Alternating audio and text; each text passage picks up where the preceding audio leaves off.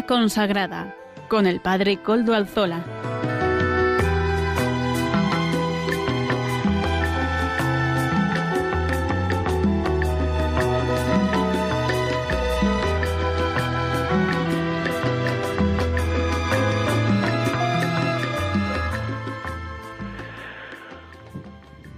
Buenas tardes, hermanos, amigos y oyentes.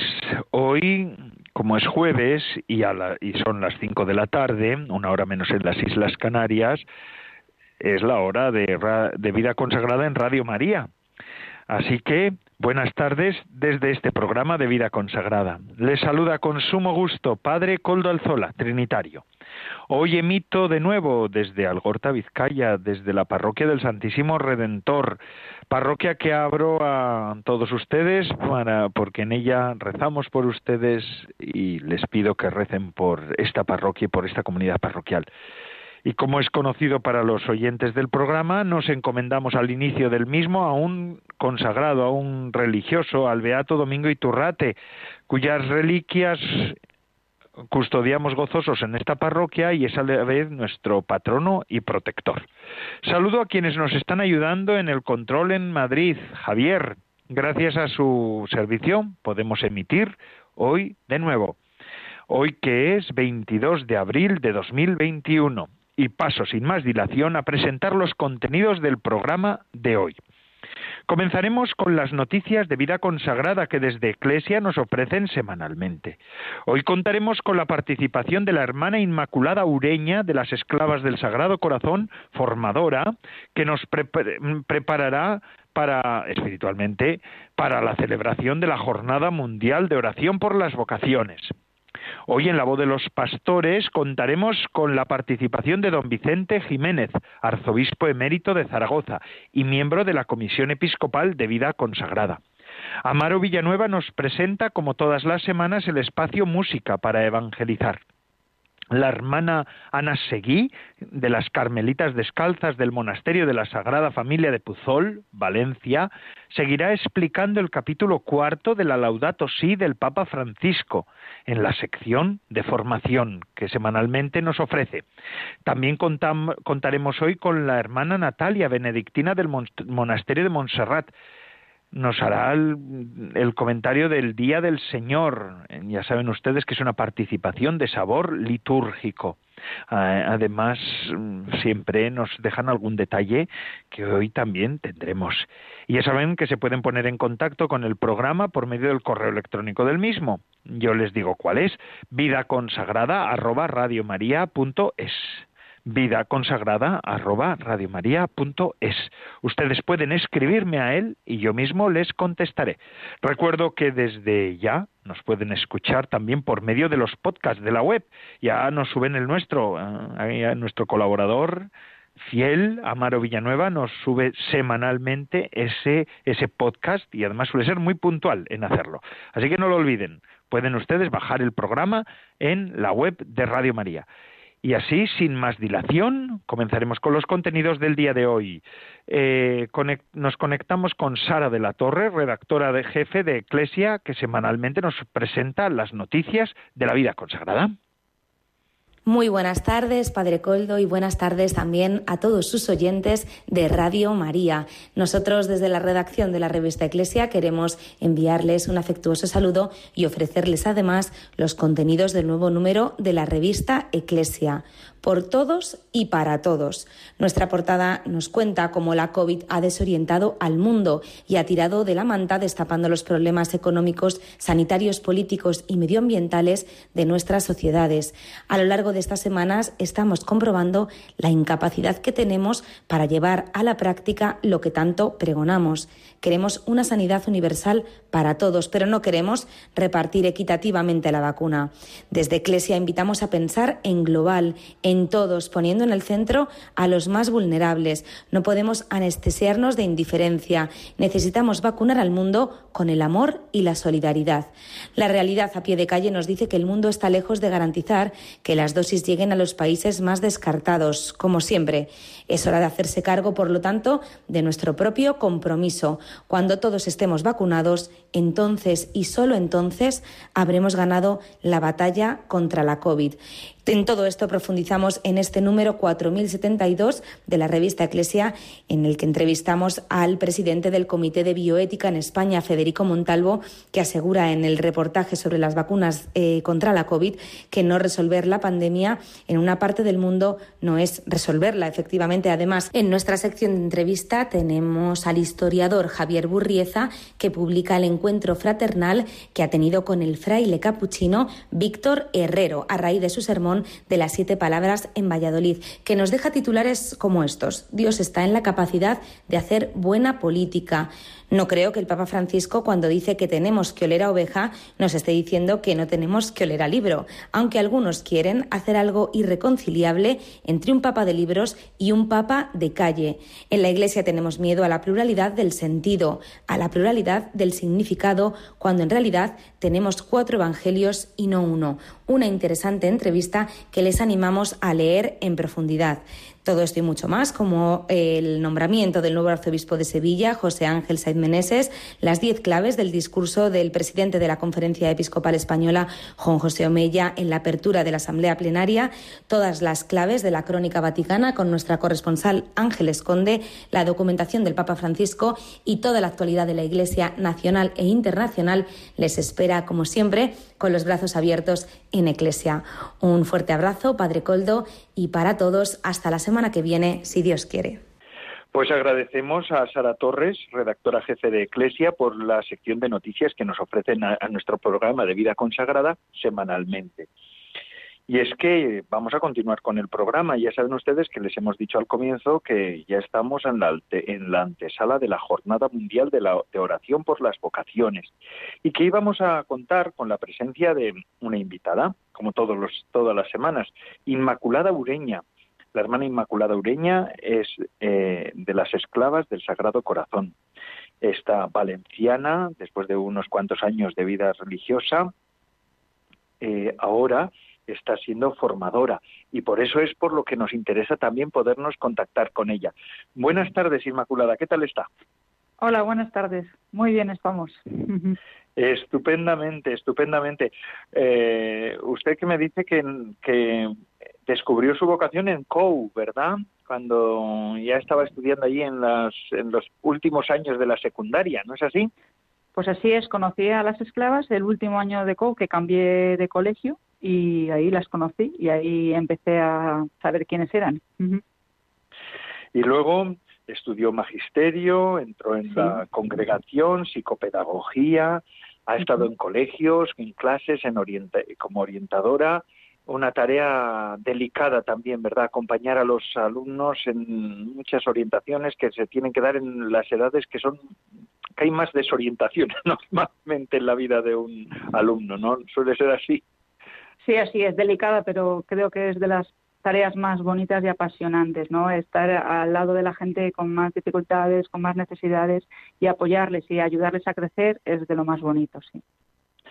Yo eh, también he estado en un colegio y una de las tareas importantes que hay en un colegio yo creo que es el departamento de orientación porque eh, ayuda mucho, pero es que además para la vida de un colegio quita muchas tensiones que si no funciona el departamento de orientación están ahí se hacen patentes. En ese sentido sí que estoy de acuerdo con usted, con lo que dice del Departamento de Orientación.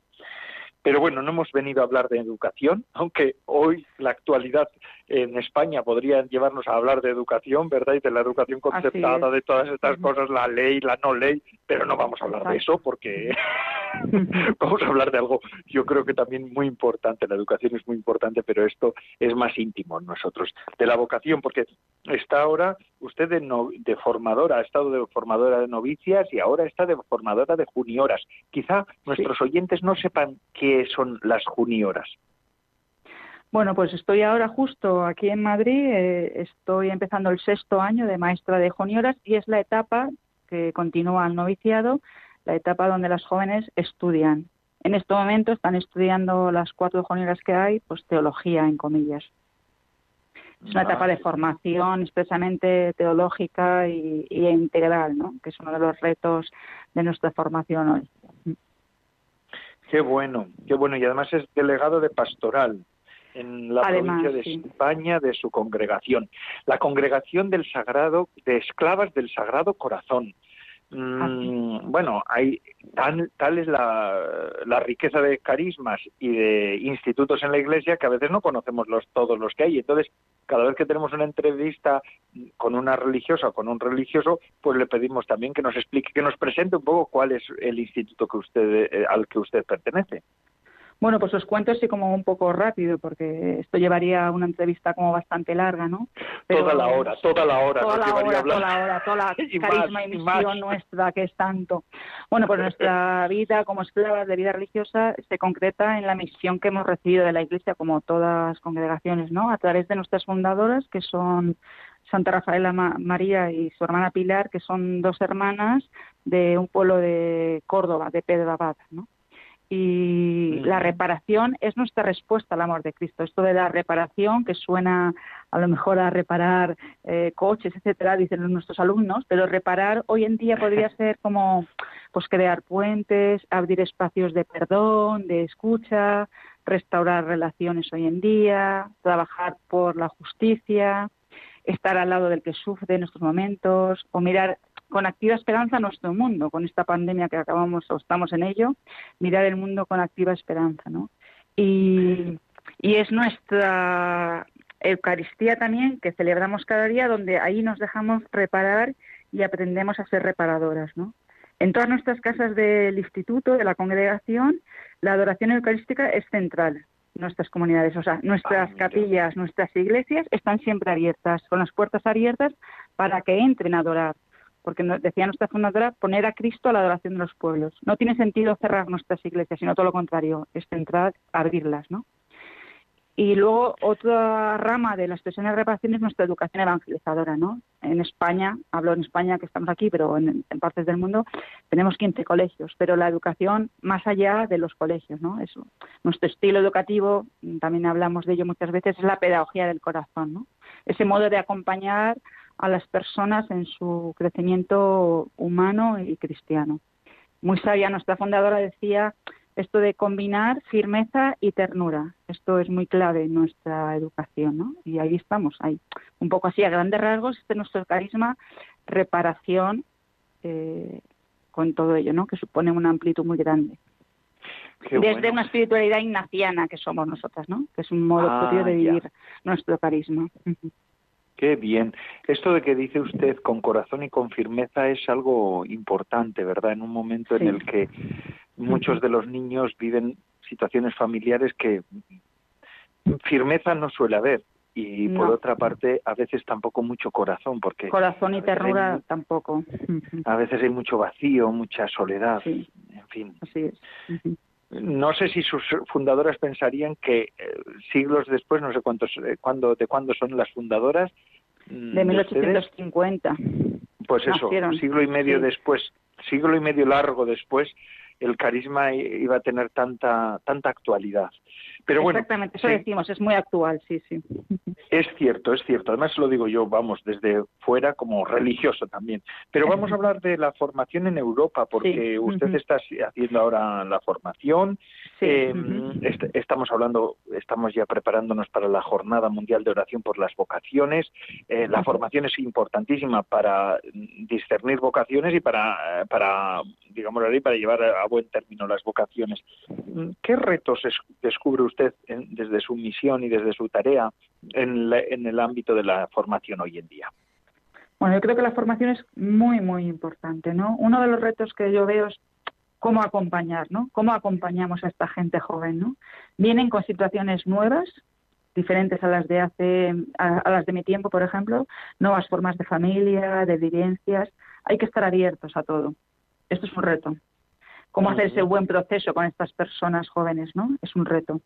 Para mí un reto muy grande y es la formación y es lo que voy experimentando, que tienes una formación integral e integradora, ¿no? que abarque a toda la persona en todas sus dimensiones. No separar lo humano de lo espiritual, de lo apostólico, sino eh, ser integral, coja a la persona completa. Otro reto que yo veo y que lo estoy viviendo en propia persona es una formación encarnada e inculturada. Eh, que parta de la persona con sus historias, con sus fortalezas, con sus debilidades, que las tienen, con sus heridas y sus potencias y con su cultura. Yo vivo ahora en una comunidad que hay cuatro junioras, una española, dos portuguesas, una italiana. Y en este momento vivo con dos hermanas devotos, una argentina y una vietnamita. Hay que conocer la cultura. La inculturalidad es un tema, es un reto hoy en día muy grande. Otro reto, pero esto nos viene más cerca, es la, formación personalizada, que es verdad que como son menos, vamos personalizando, ¿no? Pero hay que flexibilizar estructuras y tiempos, hay que estar un estilo nuevo a las necesidades concretas de las personas que vienen diferentes. Yo llevo nueve años de formadora y empecé siendo una cosa y estoy viendo otras cosas, ¿no? Van cambiando los tiempos, hay que ser flexible. Y yo creo que otro reto también muy grande es eh, una formación eh, comunitaria. Son convocadas con otras, ¿no? Es, verdad que en algunas posibilidades, a, veces no es posible porque son solas, ¿no? Pero cuando sea posible, que estén juntas las jóvenes con otras. La comunidad también es factor indispensable en la formación. Creo que es muy importante esto también, ¿no? Y bueno, son retos que me van surgiendo ahí. Sí, porque a veces nos encontramos con situaciones en las que mm, si no somos generosos y, hacemos que nuestros formandos vayan a otros lugares del mundo para encontrarse con otros que se están formando, pues al final es que el, el bache generacional entre uno y los, y los componentes de la comunidad es tan fuerte que a veces está como muy Son muy grandes a veces, sí, así es. O sea, es, es mejor que estén dos, si es posible, o tres, que una sola. Pero bueno, esto sí es posible, claro, a veces no es posible. Ya, ya, ya. Pero entonces es una apuesta, por ejemplo, en la congregación de que estén algunas juntas, ¿no? Y ahí estamos viendo un poco. Mm, qué interesante. Eso todos los retos, eso y siempre enriquecedor, ¿verdad? Porque ahí sí tienen hasta en idiomas. Ustedes ya tienen tres idiomas. Es muy rico, es muy vietnamita, El vietnamita ya es otro idioma más. Pero bueno, el vietnamita, la, hermana vietnamita ha venido a aprender español. Eh, bueno, y te diré que es uno de los contextos en Vietnam de nuestra congregación donde hay muchas vocaciones en este momento. O sea, Asia y en, este momento Vietnam tienen que hacer parón, tienen que ir frenando y discerniendo a qué personas coger, porque hay mucha gente es una riqueza. Entonces, bueno, pues ahí estamos. y conociendo la cultura vietnamita es bonito, sí. Es verdad, y, es además también, yo eh, personalmente, no sé si conviene en eso eh, usted conmigo, pero yo suelo decir, el asunto es que en un mundo donde también está multicultural, que haya personas de distintas procedencias viviendo en pie de igualdad es un signo también de los tiempos que la vida religiosa y la vida consagrada puede ofrecer a esta sociedad. Es un signo, totalmente de acuerdo. Sí, sí, así es. No, quiere, no quisiera acabar la, nuestra entrevista. Fíjese, ya se ha, casi se ha acabado el tiempo. Es que se nos pasa. Es además, qué rápido. con temas tan interesantes, con temas tan interesantes siempre nos pasa lo mismo. Daría para hacer una entrevista mucho más larga. Claro, claro que sí, claro que sí. Pero mm, una cosa, yo sí que quisiera preguntarle a usted desde su experiencia, esto es más un testimonio que otra cosa. Eh, vamos a ver, estamos aquí ante, en un programa abierto, quizá nos pueda escuchar alguna joven o no, pero bueno, ¿qué pregunta le haría usted a una joven, a un joven actual, eh, para que se pudiera pensar la vocación? Porque al final pensarse la vocación de uno es apostar por la felicidad y la plenitud de uno, ¿verdad? ¿Qué, preguntas le haría usted? ¿Qué, interrogantes le, gustaría hacer? A mí la pregunta clave es, ¿qué buscas? Tan corta y tan profunda. O sea, llegar a, cuestionar al fondo de la persona, ¿no? ¿Qué buscas en tu vida? ¿Qué quieres? Esta es la pregunta para mí. Así. Luego hay muchas más preguntas, ¿eh? Y es la que se le hace usted a sus, a sus formandas, ¿verdad? Bueno, muchas veces le pregunto en situaciones muy pequeñas o concretas, ¿y, qué buscas en todo ello? ¿O qué te buscas? ¿O a quién buscas? Mm, esa es la pregunta. Mm.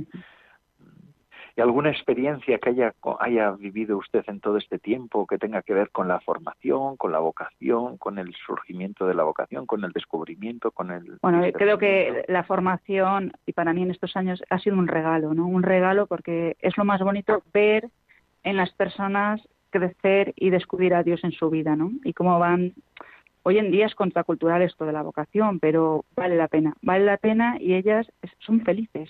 Y ver a la gente joven que dice sí para siempre, que es lo difícil, eh, es precioso ver cómo Dios va haciendo camino en ellas, cómo van creciendo, cómo van haciendo suyo el carisma, cómo van entusiasmándose, cómo van dando la vida. Esto es lo más bonito, es la misión más bonita que te puede dar una congregación, eso es verdad. Estoy muy agradecida. Pues enhorabuena, enhorabuena por esta, por, por esta visión de, la misión que tiene, que es tan importante también para la congregación. Inmaculada Ureña, esclava del Sagrado Corazón. Inma, le suelen llamar a usted, ¿verdad? Normalmente en, en, sus comunidades, en su casa.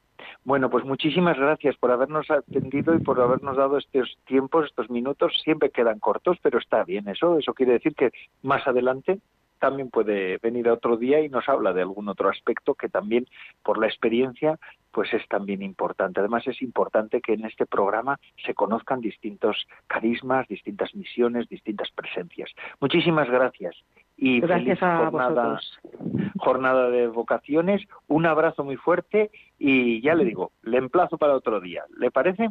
Ahí estaré. Muchísimas gracias por la invitación y un abrazo. Buena jornada. Un abrazo, sí, muchas gracias. Y ahora continuamos con nuestro programa de vida consagrada y ahora ya pues nos llega eh, la presentación de los obispos, en la voz de los pastores. Adelante. La actividad del amor político. Queridos oyentes de Radio María, especialmente vosotros, miembros de vida consagrada. Continuamos presentando el capítulo quinto de la carta encíclica del Papa Francisco Fratelli Tutti, que lleva por título La mejor política. En este capítulo de la encíclica se habla esencialmente de la política y del poder internacional y su papel en el mundo desde la perspectiva de la caridad, es decir, del amor. El amor, esencia del Evangelio y del mensaje de Jesús, es el camino hacia la fraternidad universal que propone el Papa Francisco. En mi intervención de esta tarde voy a tratar del apartado titulado La actividad del amor político, que comprende los números 186 al 192 de la encíclica, donde aparecen dos subtítulos, Los desvelos del amor y el amor que integra y reúne. Es caridad acompañar a una persona que sufre y también es caridad todo lo que se realiza, aun sin tener contacto directo con esa persona para modificar las condiciones sociales que provocan su sufrimiento. Si alguien ayuda a un anciano a cruzar el río, y eso es exquisita caridad, el político le construye un puente, y eso también es caridad. Si alguien ayuda a otro con comida, el político le crea una fuente de trabajo y ejercita un modo altísimo de la caridad que ennoblece su acción política. Los desvelos del amor.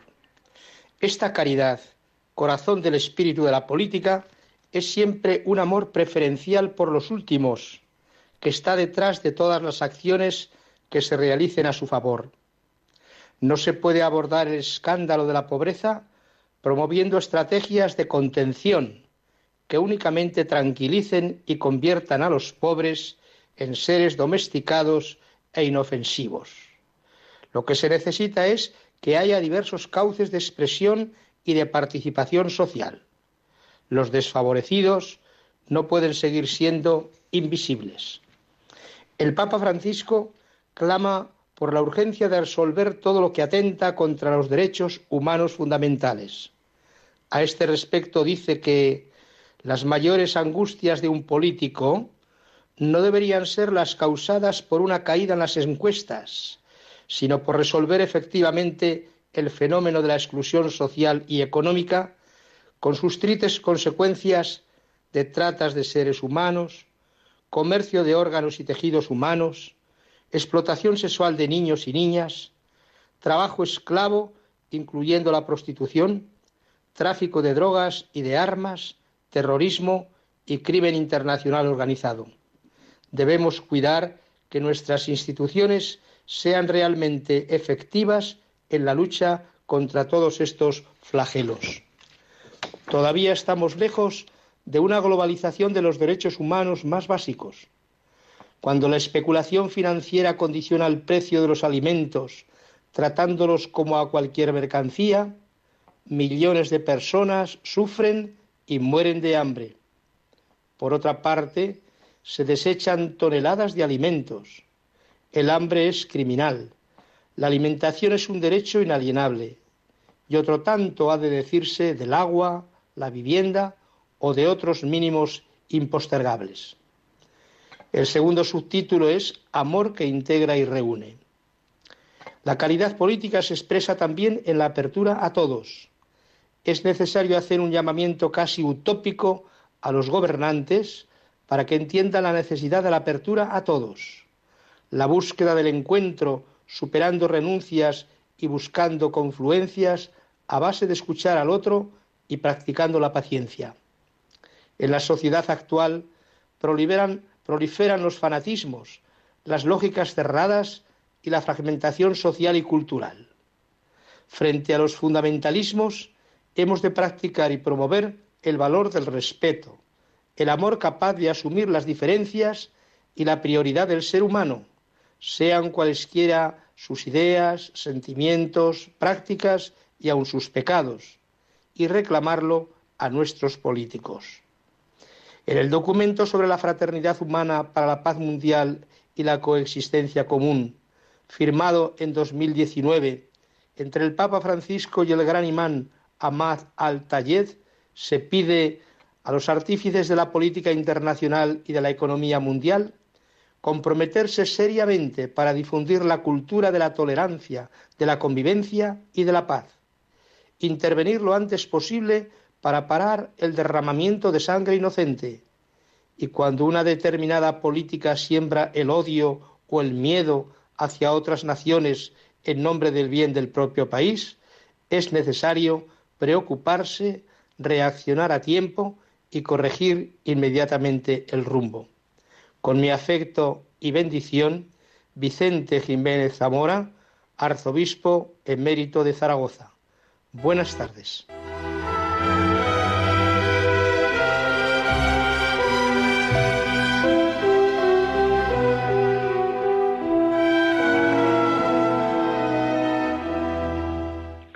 Muchísimas gracias, don Vicente Jiménez Zamora, arzobispo emérito de Zaragoza y miembro de la Comisión Episcopal de Vida Consagrada, por estas palabras sobre la Fratelli Tutti.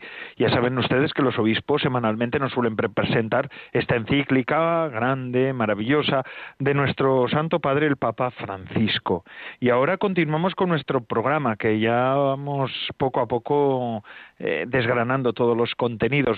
Mm, ahora vamos a hacer una pequeña pausa musical. Bueno, pausa es un decir, porque es de nuestro programa y además es una sección que nos presenta Amaro Villanueva, nuestro colaborador habitual, Música para Evangelizar. Pero después vienen también otros cuantos contenidos que ya darán colofón al programa de hoy. Estamos como en la mitad del programa. Vamos a escuchar pues a Amaro Villanueva a ver qué música nos ofrece hoy.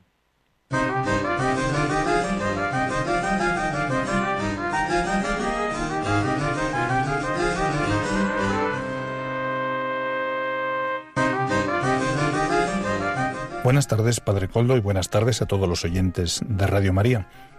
Hoy presentamos la canción Nadie te ama como yo, de Martín Valverde, pero es una canción interpretada por numerosos cantantes católicos.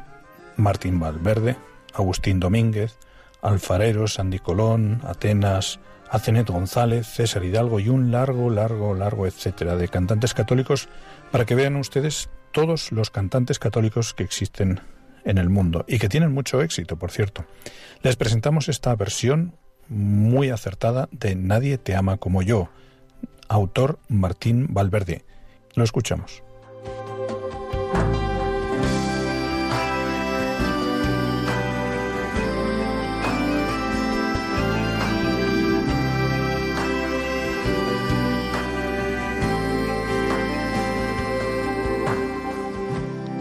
tanto esperado este momento.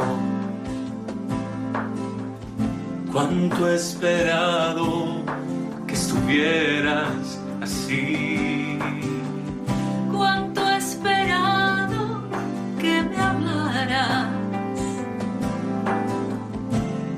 Cuánto esperado que vinieras a mí. Yo sé bien lo que has vivido. Sé también por qué has llorado. Yo sé bien lo que has sufrido. Pois permaneço ao teu lado.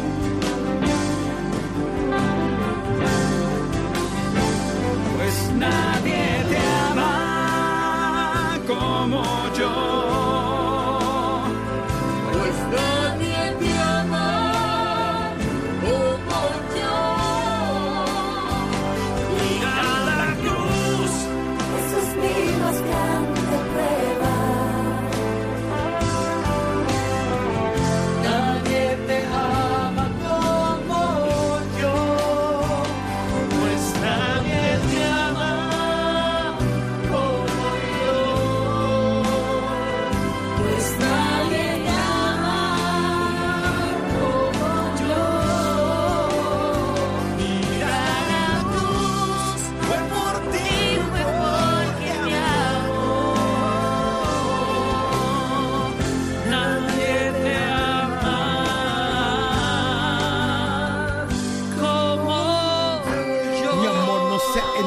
Se acepta.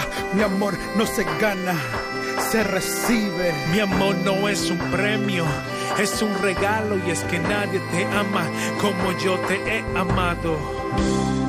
Yo sé bien lo que me dices. Aunque a veces no,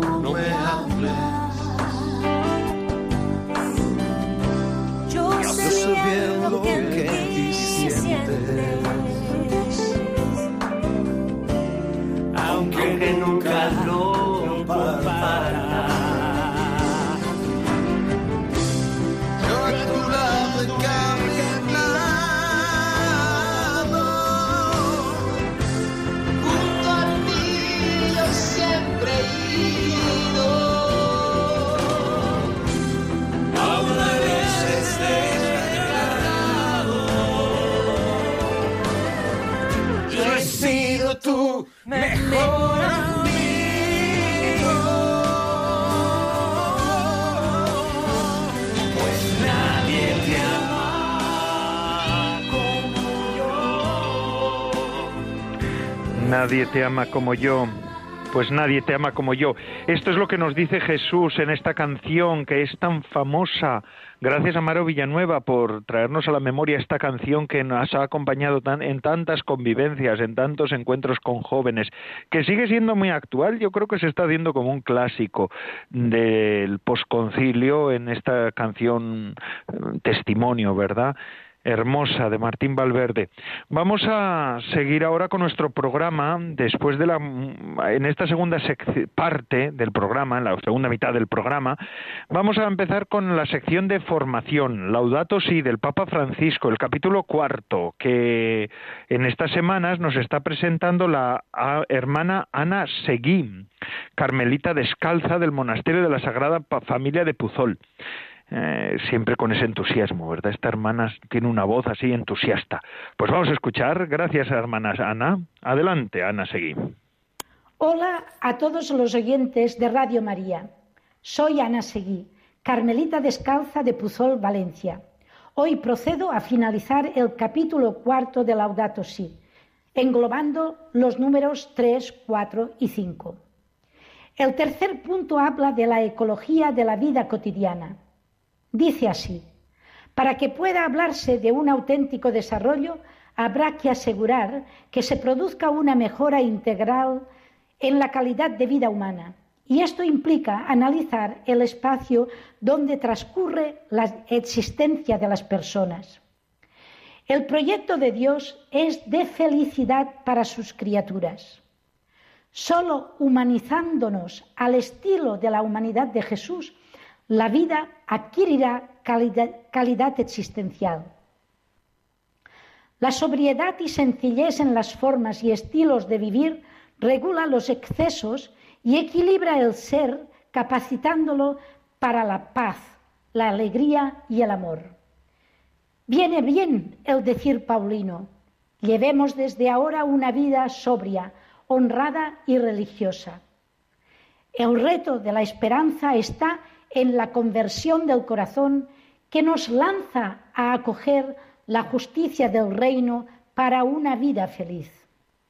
Dice la encíclica, es admirable la creatividad y la generosidad de personas y grupos que son capaces de revertir los límites del ambiente, modificando los efectos adversos de los condicionamientos y aprendiendo a orientar su vida en medio del desorden y la precariedad. Aunque permanezcamos en medio del caos, si dejamos a Dios ser Dios en nuestra propia vida, realizaremos las obras del amor y seremos reparadores de brechas.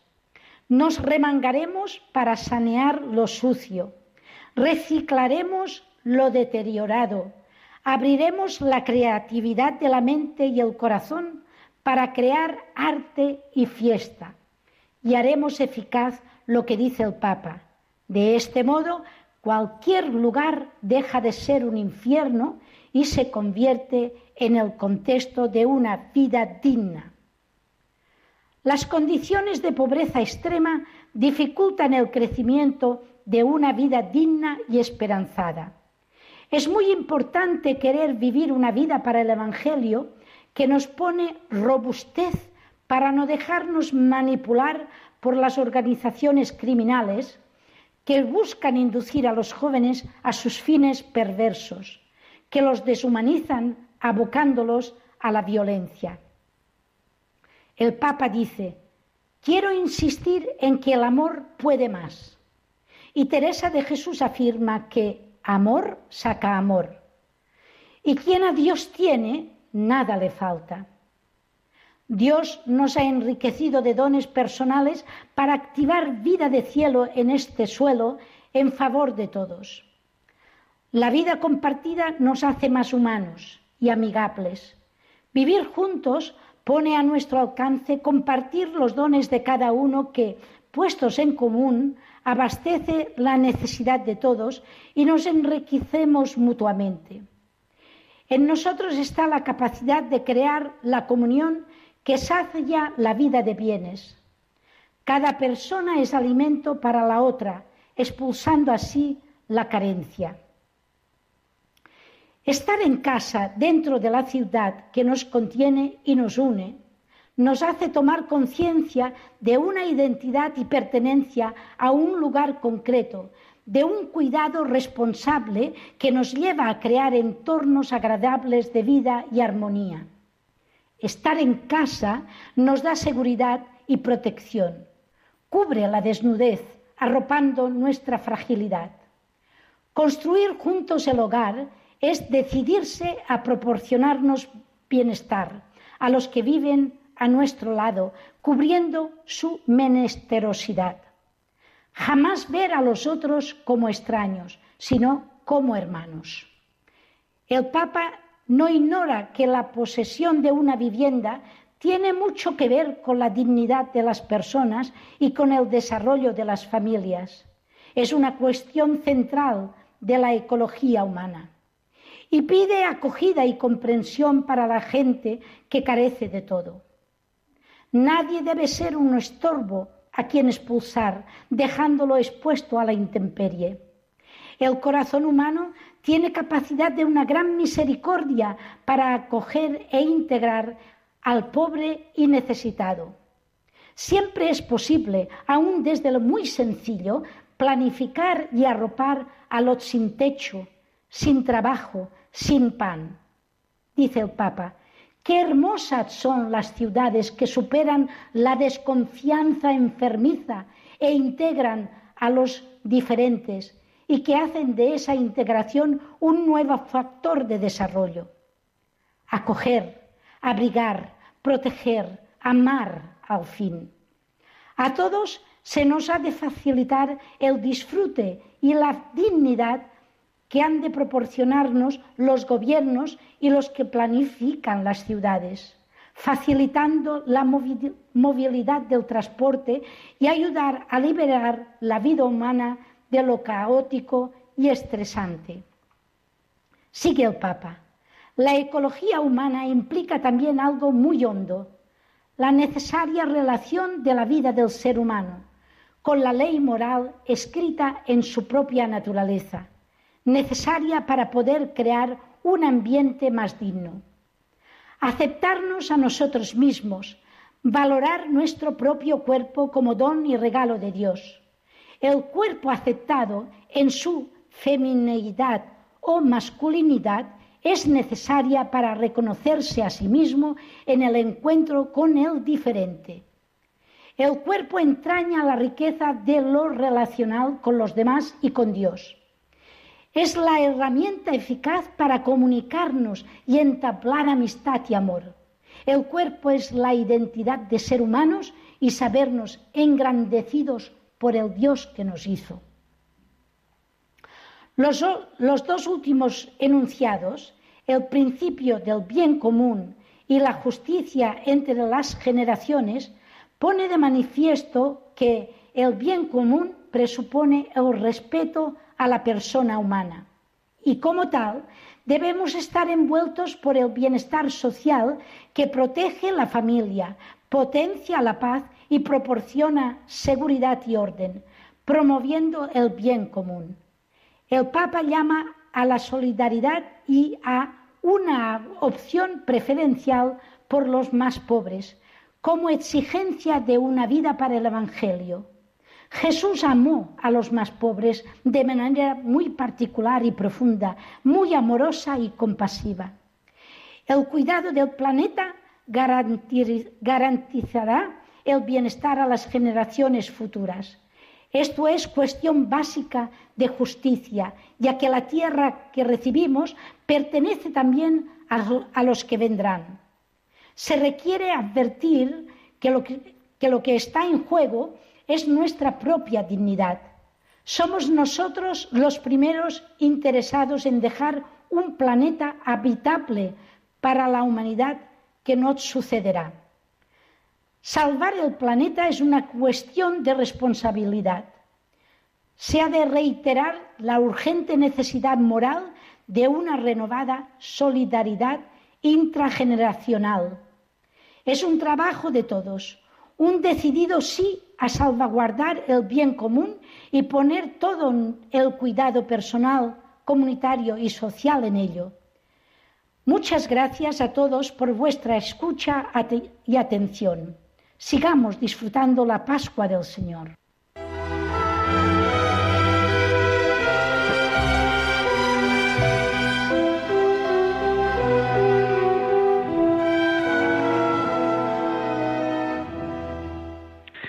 Gracias a usted, eh, hermana Ana Seguí, de las Carmelitas Descalzas, del Monasterio de la Sagrada Familia de Puzol, Valencia, por estas palabras sobre la, em, sobre la Laudato del Papa Francisco. Muchísimas gracias. Y ya nos queda muy poquito para el programa y antes de la última sección que nos habla del domingo, vamos a escuchar estas palabritas, estas breves minutos, más bien segundos, que nos ofrece la hermana Ana Rozas, directora de Eclesia. Le solemos llamar el detalle, porque suele ser un detalle para que nos despertemos un poco. Tiene José María Rodríguez Alizola un poema precioso que nos puede ayudar para el próximo domingo. Quiero ser pastor que vele por los suyos, árbol frondoso que dé sombra al cansado, fuente donde beba el sediento. Quiero ser canción que inunde los silencios, libro que descubra horizontes remotos, poema que deshiele un corazón frío, papel donde se pueda escribir una historia. Quiero ser risa en los espacios tristes y semilla que prende en el terreno yermo, ser carta de amor para el solitario y grito fuerte para el sordo, pastor, árbol o fuente, canción, libro o poema, papel, risa, grito, carta, semilla, lo que tú quieras, lo que tú pidas, lo que tú sueñes, Señor. Eso quiero ser. Muchísimas gracias, hermana. Eh, Silvia Rozas, directora de Eclesia, por estas palabras en el detalle, ¿verdad? Y ya concluimos nuestro programa con la última sección, el de la liturgia del domingo, el Día del Señor, comentario del sabor litúrgico. Hoy nos lo ofrece la hermana Natalia de las Benedictinas del Monasterio de Montserrat. Adelante, hermana. Buenas tardes, Padre Coldo y radioyentes del programa Vida Consagrada de Radio María. Soy la hermana Natalia del Monasterio de San Benito de Montserrat y quiero hablaros de este cuarto domingo de Pascua, conocido también como el Domingo del Buen Pastor. Vale la pena empezar diciendo que la imagen del Buen Pastor la hemos ido sublimando a lo largo de los siglos a través de las diversas manifestaciones del arte. Encontramos pinturas, esculturas, bordados, imágenes diversas bellísimas de Cristo Buen Pastor que busca la oveja perdida o la carga amorosamente sobre sus hombros. Y es así como hace con nosotros, sí. Pero en tiempos de Jesús, el oficio de pastor no era de los más nobles, era de personas sencillas, que convivían con el ganado, que vivían al raso, aquellas personas del grupo de las humildes y toscas, el grupo de los últimos, de los pobres, los favoritos de Dios. Pero sigamos el relato del Evangelio.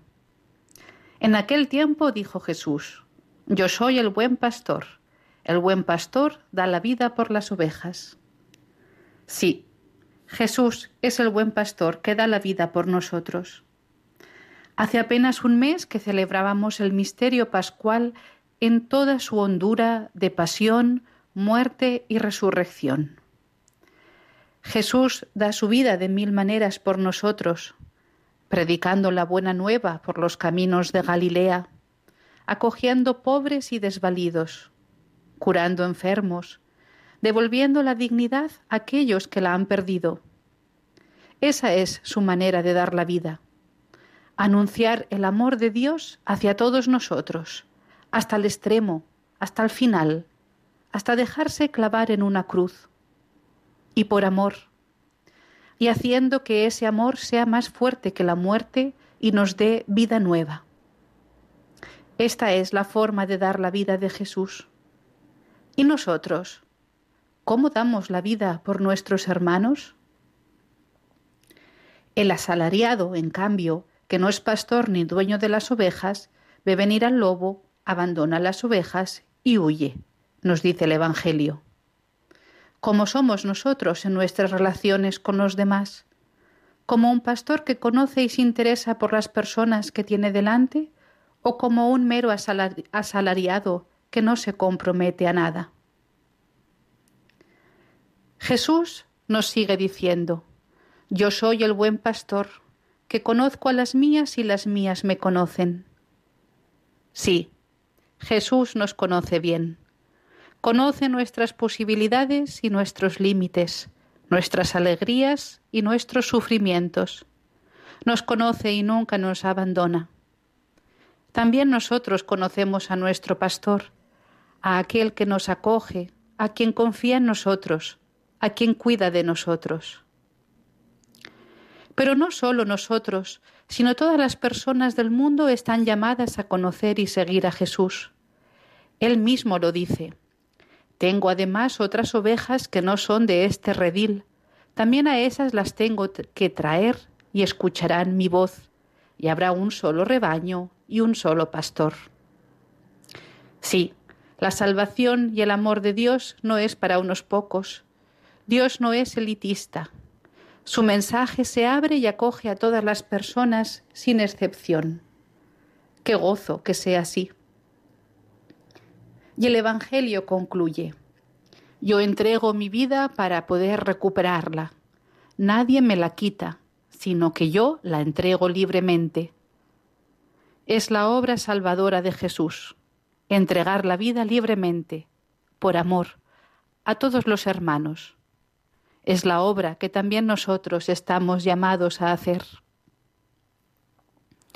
En este domingo del Buen Pastor, Recordemos también a nuestros obispos y pastores, para que a imagen del buen pastor den también con generosidad su vida por los hermanos, por amor, con solicitud por los más necesitados, con entrañas de misericordia y acogida a quienes más lo necesitan. Como decía el Papa Francisco, pastores que huelan a oveja por estar cerca de los hermanos. Y lo pedimos especialmente así en la Jornada Mundial de Oración por las Vocaciones. Pidamos que Dios suscite vocaciones a este ser pastores los unos de los otros, a cuidarnos los unos de los otros, cada uno desde su carisma y ministerio concreto en la Iglesia. Y acabo con un apunte sobre dos fiestas que celebraremos la semana que viene. El martes es la Virgen de Montserrat, patrona de la montaña donde tenemos nuestro monasterio. Es una fiesta muy bonita. Mi promesa de poner bajo su materna mirada todas las necesidades, esperanzas e ilusiones de vosotros, radio oyentes. Y el sábado 1 de mayo es la fiesta del trabajo. Pidamos por tantas personas que no tienen trabajo, por aquellas que trabajan en malas condiciones de higiene, de protección, de sueldo poco reconocido, por las personas afectadas por los ERTE y por tantas personas que se esfuerzan por llevar el pan a casa y sacar sus vidas adelante gracias al fruto del trabajo. Un saludo para todos, Padre Coldo y radio oyentes, y nos oímos pronto. Muchas gracias, hermana Natalia del monasterio de Montserrat, benedictino de Montserrat, benedictinas de Montserrat. Muchísimas gracias, hermana Natalia, por estos comentarios, por este comentario bíblico eh, sobre con sabor, con sabor monástico sobre el domingo que viene, que nos va a llegar. Y bueno, y también le felicitamos por, por la fiesta de la Virgen de Montserrat, pues eh, agradecemos su, su oración ante, ante nuestra Madre allí, que con la advocación de Montserrat se venera en aquellas montañas, en aquel paraje tan hermoso tan privilegiado. Y ya concluimos nuestro programa y ya saben, este programa de hoy hemos hablado de la Jornada Mundial de Oración por las Vocaciones, también de las vocaciones nativas, como nos recuerda el Santo Padre, el Papa Francisco. Y es que mm, es una jornada en la que los que somos religiosos tantas veces hemos tenido que dar testimonio, ¿verdad?, de nuestra propia vocación. Y el mejor testimonio suele ser el agradecimiento a la llamada de Dios. Dios se ha fijado en cada uno de nosotros y nos ha llamado con una vocación sobrenatural. Yo recuerdo, además, esta vocación sobrenatural siempre tiene un sabor también humano. Yo recuerdo que cuando yo decidí entrar al seminario, yo primero fui seminarista de diocesano y después eh, pasé a la orden, eh, todavía vivía mi madre yo soy hijo único y siempre costaba, ¿verdad?, desprenderse del hijo único. Según los vecinos, mis padres nunca me pusieron ninguna pega. Agradezco a mi padre que aún vive y a mi madre en el cielo, pues les agradezco su apoyo siempre a mi vocación, ¿verdad?, y a la libertad que me dieron para poder optar. Pero descubrí que mi madre eh, estaba feliz, dichosa, con que yo asumiera mi vocación porque ella me veía que era lo que quería, cuando días antes de fallecer tuvieron que llevarla al, al quirófano, tuvieron que operarla ya, ya el cáncer la había invadido, tenía una metástasis muy fuerte. Y me dijo el doctor cuando acabó la, la operación, nos dijo que no había nada que hacer. Pero a mí me dijo, tú eres su hijo, ¿verdad? Pues cuando se despertaba de la anestesia ahí en medio en ese tiempo en el que se está un poco inconsciente y se dicen tantas cosas, ¿verdad? Pues mi madre parece que decía, ay doctor, si pudiera vivir yo cinco o seis años más, si pudiera alargar mi vida cinco o seis años para ver sacerdote a mi hijo. Es verdad, la vocación no solamente es un regalo para el que la recibe, en este caso para mí, sino también es un regalo para, para, para todos los que la gozan y especialmente para la familia. Una vocación es siempre un regalo para la familia. Bueno, y sin más hermanos, ya he concluido el programa de hoy, Vida Consagrada de Radio María, ya se ha acabado una semana más. Eh, les dejo ahora con la programación de Vida de Radio María eh, Radio María 24 horas, siempre emitiendo, siempre nos acompaña. Se despide de todos ustedes, Padre Coldo Alzola, Trinitario. Recen por mí, yo lo hago por ustedes. Hasta la semana que viene, si Dios lo quiere.